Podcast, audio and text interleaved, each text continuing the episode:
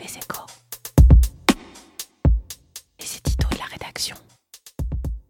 De retour dans l'enfer du Covid. Passé la stupeur devant les sévères restrictions annoncées mercredi soir par le chef de l'État, l'humeur de l'opinion ne peut plus être à la résilience ni à l'indulgence, mais à l'amertume, voire à la rancune envers cet État qui n'a pas su protéger les Français d'une deuxième défaite sanitaire en moins d'un an. Ce semi-confinement qui s'annonce est certes moins lourd, mais plus grave au fond que le vrai confinement du printemps, parce que s'il est pardonnable d'avoir été pris par surprise une fois par un virus dont l'on ignorait tout, il est beaucoup moins d'être pris de vitesse sept mois après par ce même virus dont on a mesuré les effets. Bien sûr, avec cette insouciance qui nous a valu tant de déboires dans notre histoire, nous avons profité de notre été 2020 pensant que c'était un nouveau printemps. Mais nous avons fait confiance aussi aux généraux qui nous disaient poursuivre le combat contre la maladie avec une stratégie à toute épreuve testée, tracée, isolée, nous en avons vu les résultats. La désorganisation de la campagne de, dépistage a été à l'image de celle de l'ensemble du système de santé. Si nos services de réanimation sont à nouveau en passe d'être submergés, c'est bien que les leçons de la première crise n'ont pas été tirées en France. Elles l'ont été pourtant en Italie et en Allemagne. Dans son rapport d'étape sur la gestion de cette crise, Didier Pité, le médecin suisse, peut bien pointer le manque de capteurs locaux de l'épidémie. C'est un peu tard. La Fédération hospitalière de France avait réclamé dès le printemps de meilleurs outils de pilotage, comme elle avait demandé des retours d'expérience auprès des agences régionales de santé. Beaucoup de questions ont manqué de réponses et ces réponses, elles auraient constitué une doctrine sanitaire face au rebond épidémique. Certes, tout n'a pas été vain, des stocks de matériel ont pu être reconstitués, mais tout s'est passé comme si l'exécutif s'était endormi sur les lauriers du Ségur de la santé, pensant plus au fond à l'hôpital de demain qu'à celui d'aujourd'hui. Alors, une fois encore, c'est sur le sens du dévouement et de l'adaptation des cadres et des personnels des hôpitaux qu'il faudra compter pour affronter une vague que leur haute administration